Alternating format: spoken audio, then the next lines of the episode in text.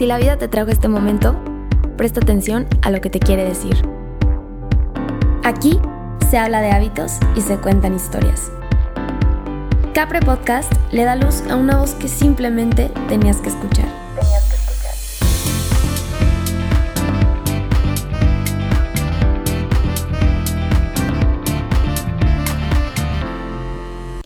Hola a todos y todas, espero que estén muy bien el día de hoy. Yo acabo de terminar de leer el libro que estaba leyendo, literalmente lo acabo de terminar, es por eso que ya decidí empezar a grabar, porque este episodio va a tratar acerca de este libro. Se llama ¿Para qué caminar si puedes volar? y la autora es Isha.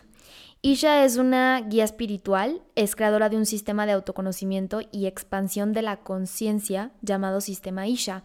Y yo leí este libro porque dentro de mi formación fue una de las tareas que me dejaron en el módulo de que hablamos acerca de la fuerza de voluntad, este fue el libro que me dejaron de tarea. Este libro sí está relacionado con todo el tema de fuerza de voluntad, de empezar a hacer las cosas, de transformar, y también está relacionado con el amor. Entonces es un libro muy bonito, la verdad está cortito.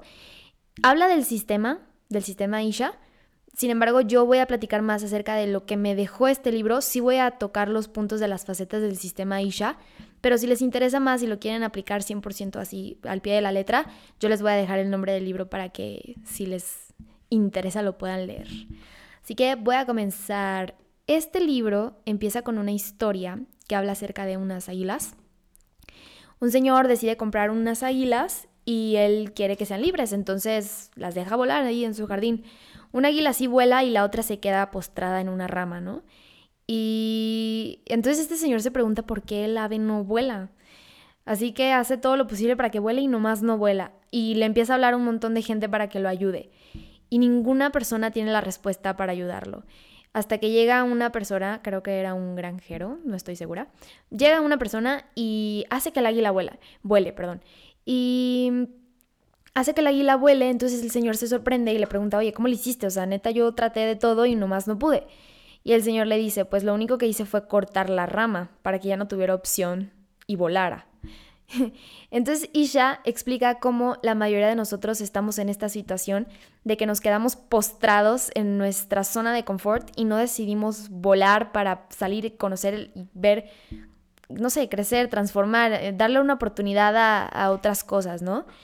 Y que así somos la mayoría de nosotros, nos quedamos en nuestra zona de confort, nos quedamos en esa rama por miedo a lo desconocido, que obviamente es totalmente normal, pero no, no sabemos de lo que nos estamos perdiendo porque no queremos volar a ver qué hay detrás y emprender el vuelo. Em, después de esta historia le da la introducción a su primera faceta, que dice así, alabanza al amor por este momento en su perfección. Esta faceta a mí lo que literalmente yo leo y se me viene a la cabeza es alabar simplemente el momento tal cual como es. Cuenta una historia de, de una mujer que está ahí en su casa y todos los días ve a través de su ventana cómo su vecina está colgando su ropa para secarla. Y siempre la critica porque, porque dice que su ropa está bien sucia y que no la sabe lavar y no sé qué. Y así pasan los días y sigue criticándola criticándola. Hasta que un día se despierta y ve que la ropa está limpia, entonces se sorprende y dice, ay, ¿quién la habrá enseñado a lavar? Y su pareja se acerca y le dice que no, la verdad es que yo limpié nuestra ventana porque la que estaba sucia era nuestra ventana, no la ropa de la vecina. Así que Isha dice que, que en la mayoría de los casos nuestras ventanas están cubiertas por la mugre y el polvo de toda una vida, nublando nuestra visión. O sea, la ventana de la mente, a eso se refiere, se ensucia cuando subconscientemente se llena de opiniones basadas en autocrítica y miedo. Y es así como nosotros a través de esa ventana sucia vemos también a las demás personas y empezamos a criticar y opinar, cuando en realidad los que necesitamos trabajar somos nosotros, ¿no? Es lo que está sucio. Ella explica que, que nuestros pensamientos tienen una vibración así como cualquier sonido la tiene. Cuando nuestros pensamientos son erráticos y conflictivos, crean una vibración resonante en el cuerpo. Pero cuando nuestros pensamientos son armoniosos y creativos, la vibración de la unidad los envuelve y nuestro cuerpo se siente en la misma sintonía. Y muy rara vez nos sentimos completos en el presente. Entonces para mí esta faceta habla acerca de cómo alabar y gozar el momento tal cual es. Porque muchas veces nos la pasamos futuriando, ¿no? De que, ay, cuando tenga mi casa y cuando tenga un carro y cuando viaje a tal lado y cuando encuentre a alguien y por estar futureando ni siquiera nos estamos dando cuenta de lo que realmente está pasando en este momento, que es lo único que está existiendo. O viceversa, en vez de estar futureando estamos pensando en lo que ya fue. No, pues cuando yo tenía 13 años era una persona súper feliz. O típico tweet, ¿no? De que éramos felices y no lo sabíamos. Entonces nos la pasamos como que viviendo en el pasado, en cosas que ya fueron o en el futuro en cosas que todavía ni siquiera pasan y nos estamos perdiendo de todo, nos estamos perdiendo de lo que realmente deberíamos estar disfrutando y gozando. Así que para mí esta faceta habla acerca de, de cómo alabar cada momento en su perfección, que no tiene que ser lo más gigantesco del mundo, que no tiene que ser algo así fuera de lo normal, simplemente alabar el momento tal cual es. Este, esta faceta yo la estuve, o sea, cuando yo la estaba practicando y la empecé a leer, que es la primerita que sale al principio del libro, eh, justo me tocó ir a unas cascadas. Yo ya sabía que las cascadas iban a estar, pues, cafezosas porque es temporada de lluvias, entonces me imaginé que por la tierra iban a estar cafés. Eh, pero dije, no importa, quiero ir a las cascadas. Y fuimos a las cascadas. Este, llegamos y efectivamente estaban súper cafezosas y aparte estaba lloviendo durísimo. E hicimos muchísimo en llegar porque están medio lejos las cascadas.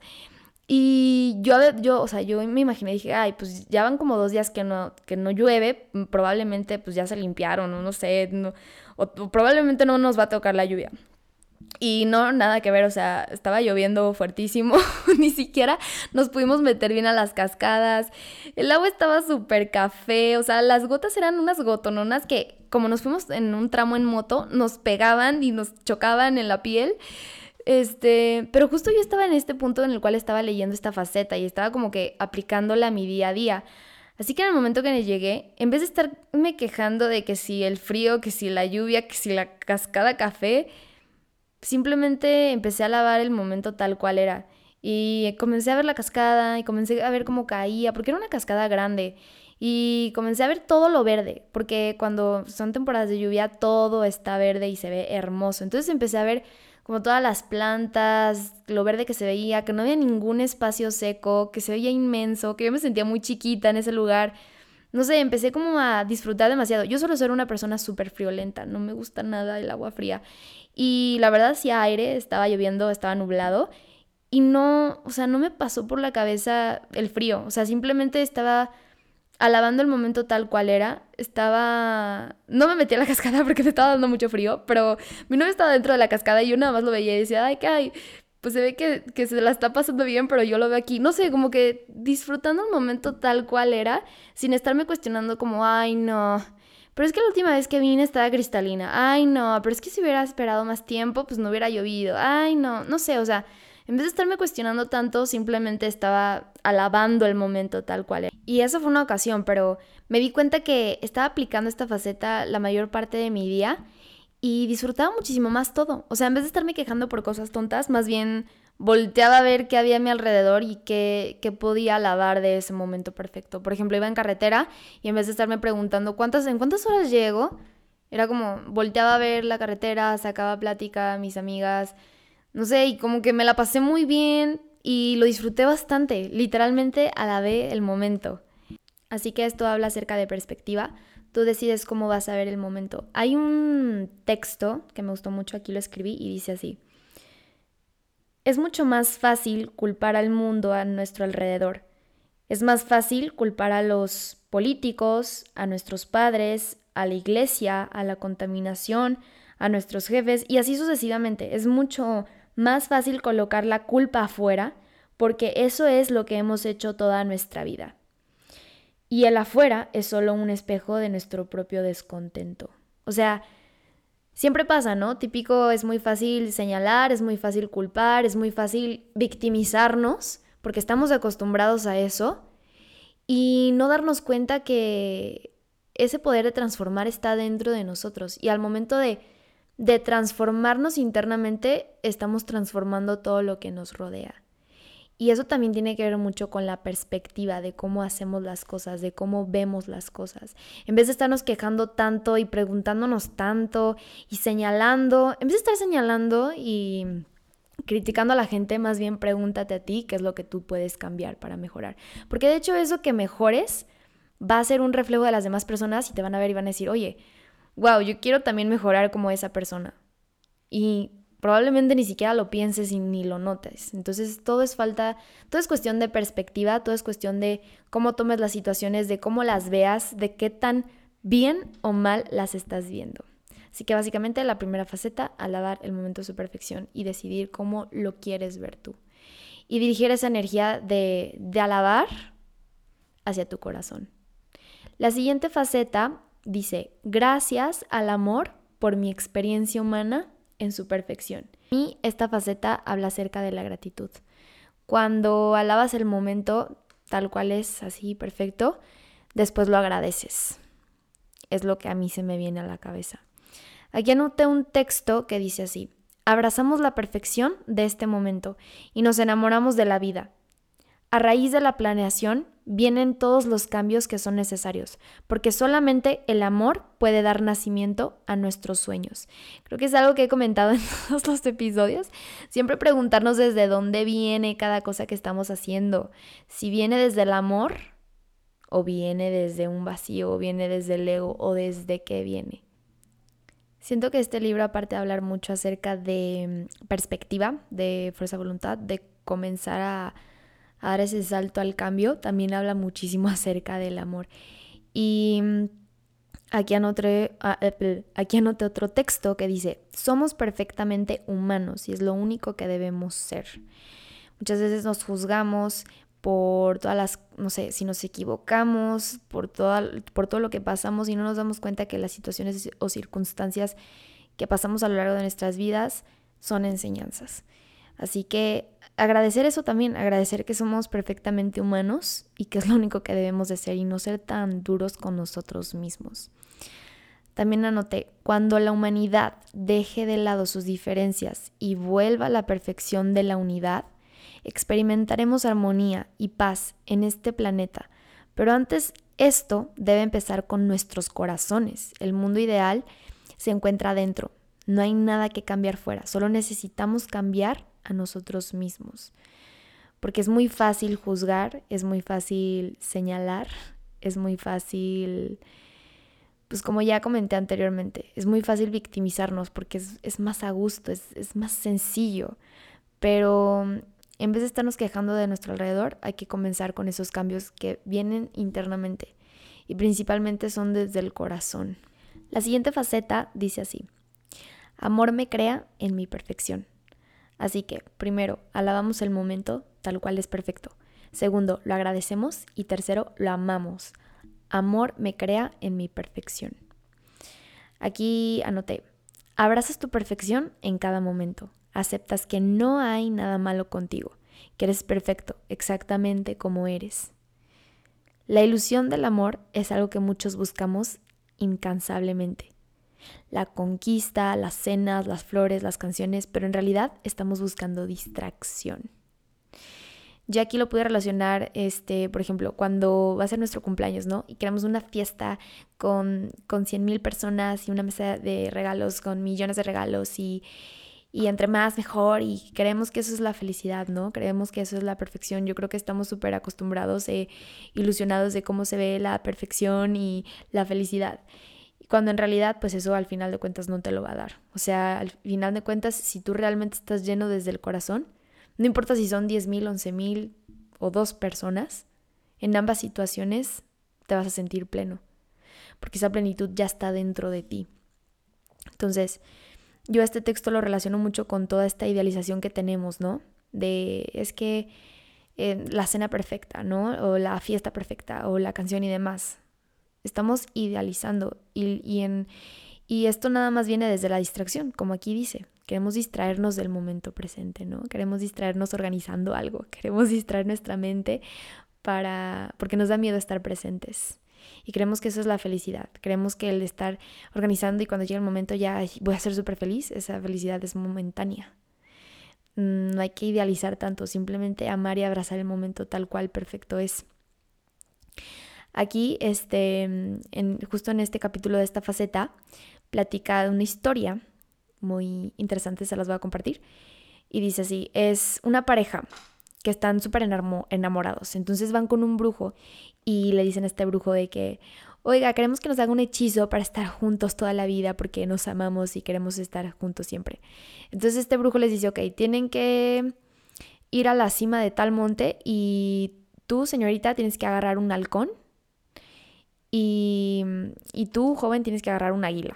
No sé si es así o al revés, pero aquí tú, o sea, cada uno tenía que agarrar un ave salvaje de un monte y cuando ya la tuvieran, la tenían que regresar al mismo sitio.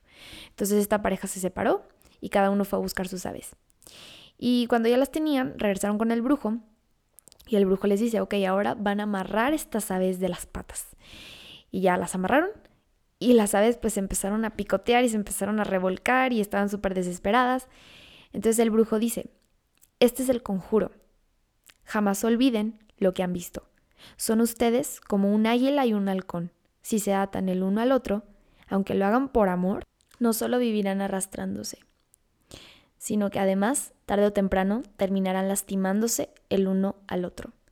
Si quieren que el amor entre ustedes perdure, vuelen juntos, pero jamás atados. Así que relacionado con esta faceta, amar, amar sin necesidad de atar, sin necesidad de poseer, amar el, eh, amar el momento tal cual es perfecto y agradecerlo. Y ahora el siguiente texto dice así, la iluminación es el amor a uno mismo no tiene nada que ver con la arrogancia. Se nos ha enseñado que amarnos a nosotros mismos es egoísmo, pero si no conozco el amor incondicional a mí mismo, no puedo extenderlo al resto de la humanidad. Y sí es cierto, ¿no? Como que siempre nos han enseñado de que, ay, no, ve por los, o sea, no sé, como que el ver por uno mismo es algo súper egoísta, pero a ver, si no aprendemos a realmente amarnos plenamente a nosotros mismos, a no tener miedo tal vez de poner límites, aprender a amarnos realmente, no vamos a poder aprender a amar también a las demás personas. Todo que anoté también por aquí dice, la iluminación es libertad absoluta, amor absoluto a ti mismo, unión con todo. Significa estar en dicha en cada momento sin una razón particular, en lugar de estar esperando constantemente por la plenitud del futuro. Es una vida sin miedo. Como lo que comenté, o sea, sin estar esperando tantas expectativas, idealizaciones de cómo deben de ser las cosas, simplemente amarlas a su perfección tal cual son. Otro texto que escribí aquí dice, la única forma en que la humanidad puede alcanzar su máximo potencial, la única forma en que podemos experimentar paz mundial, amor incondicional y compasión verdadera, es a través de la experiencia de la unidad. Y esto nos lleva a la última faceta que es OM, unidad. Y para mí la unidad es, pues yo pienso que, bueno, más bien no pienso, estoy segura de que si es así, todos venimos de lo mismo, o sea, realmente todos somos, todos venimos de lo mismo. Y, y aunque tal vez no se note 100%, estamos unidos, somos un tejido. ¿Y qué sucede? Que cuando uno cambia, es el reflector, es esa luz que otra persona puede ver y decir como, ay, yo también quiero cambiar. Somos la unión, somos el, venimos del mismo tejido, venimos de lo mismo. Así que la unión hace el cambio. Y eso es lo que nos lleva a la última faceta. Estas son las cuatro facetas que platica Isha en su sistema, Isha, en su libro. Y mm, yo en base a mi experiencia de cómo me fue leyendo este libro, aplicando sus facetas, siéndoles muy sincera, no, o sea, ella dice que real cheques el tiempo de cuánto tiempo estás aplicando cada una de las facetas a tu día. Yo siéndoles muy sincera, no checaba exactamente el tiempo, simplemente trataba de hacerlo lo más que podía. Eh, y trataba de aplicarlo literalmente en todo mi día, o sea, real, como tratar de estar lo más presente posible sin estar futureando o pensando en cosas que ya fueron. Y mm, realmente sí noté cambios. O sea, ella explica que cada persona em, obviamente tiene experiencias distintas, no a todos les funciona igual, no todos sienten lo mismo, pero contándoles yo mi experiencia, em, número uno, como les platiqué desde un principio, pude alabar cada momento, o sea, pude agradecer, alabar y sentirme presente y, ver cada momento como algo mágico. Otra cosa que noté mientras estaba leyendo este libro y practicando las facetas es que me hice una persona como más, bueno, últimamente he estado como más emocional, o sea, como que he permitido sacar y expresar más mis emociones. La verdad yo soy una persona que a veces trata de verle siempre, siempre, siempre el lado como bueno a las cosas y hasta cierto punto eso puede llegar a ser como un positivo tóxico, no sé cómo, no sé. Entonces no dejo que otras emociones salgan, porque en cuanto reconozco la tristeza, no sé, como que digo, no, no, no, Dani, no la sientas, porque no, no me, no, no sé, me cuesta a veces sentirme como vulnerable en estado de tristeza y empezar a llorar, probablemente por, por sentirme un sexo inferior. Porque cuántas veces no has contenido tus lágrimas? O sea, tú como hombre, ¿cuántas veces no has llorado porque dicen que los hombres no lloran? O tú como mujer, ¿cuántas veces te has aguantado el llanto por querer verte fuerte y no verte como el sexo inferior? ¿O cuántas veces has puesto una sonrisa falsa en tu rostro y decir que estás bien y que no necesitas nada? Fingiendo. ¿No? ¿Cuántas veces has dicho que sí cuando en realidad no querías? ¿O cuántas veces has dicho que no cuando te morías por hacer algo? Y para mí este libro me ha ayudado a a poder liberar esas emociones y verlas perfectas, tal cual como son, que no tienen nada de malo, no, no denominarlas buenas o malas, simplemente sentirlas. Y llorar cuando quiero llorar y sacarlo todo y liberarme de eso. Y enojarme cuando me quiero enojar y expresarlo de una manera. Y mm, no sé, me volví como más sensible. Me volví más sensible, me permití llorar, me permití sacarlo todo, me permití experimentar mis emociones y darme cuenta que no está mal llorar, que darme cuenta que de vez en cuando es muy a gusto liberarse de todo, de todo eso que vas cargando. Sí, ha sido un libro que, que me ha ayudado bastante, ha sido una gran herramienta para mí. Y esto porque me cuesta, me cuesta a veces mostrarme vulnerable, porque la vulnerabilidad es algo que tendemos a evitar a toda costa en nuestra sociedad. Porque cuando somos vulnerables estamos siendo reales y estamos siendo transparentes y nos da miedo mostrarnos así ante la sociedad por miedo a que nos juzguen. Pero en el momento que, que tú no te juzgas por, por ser una persona vulnerable, no vas a pensar en que si las otras personas te van a juzgar. ¿Y qué sucede cuando uno se da la oportunidad de abrirse y ser, y ser vulnerable? Las personas de su alrededor se sienten seguras de ser vulnerables también. Y son más reales, y son transparentes, y son quien realmente son sin juzgar.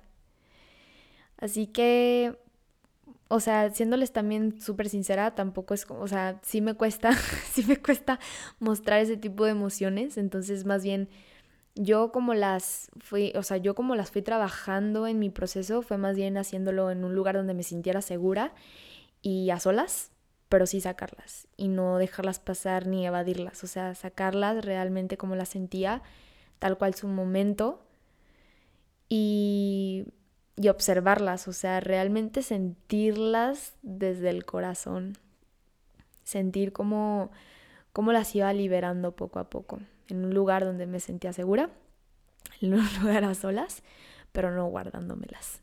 Y me, me ha funcionado bastante, o sea, me gusta, me gusta sentir realmente las cosas como son. Y esto es algo que, que este libro me ayudó a hacerlo. Y ahora sí, para las personas que igual les interesó este episodio y que quieran leerlo y que quieran practicar estas facetas em, y tenerlo como herramienta, este libro yo lo traté de comprar en físico, pero no lo encontré. Así que lo terminé comprando en mi Kindle. Me costó 50 pesos. y el libro se llama ¿Por qué caminar si puedes volar? De todas formas se los voy a dejar en la descripción. Eh, les digo, yo no lo puedo encontrar en físico, yo no lo puedo encontrar en físico, no sé si lo pueden encontrar en Mercado Libre o en Amazon, en Amazon estaba agotado, no sé si ahorita ya haya restock, pero 50 pesos por Kindle y la neta la Kindle es una chulada, o sea, te la puedes llevar de viaje y pues no te pesa y, y puedes tener muchos libritos ahí. Entonces, ahí lo pueden encontrar. Esa fue mi experiencia.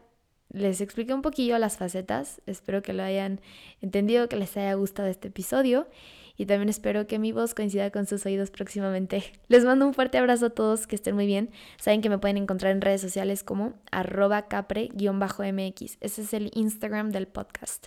Ahí también recomiendo libros, ahí también voy a subirlo de eh, la información de este libro. Y mi cuenta personal que es arroba danipreciadoc con una C al final. Que estén muy bien, un fuerte abrazo. Bye.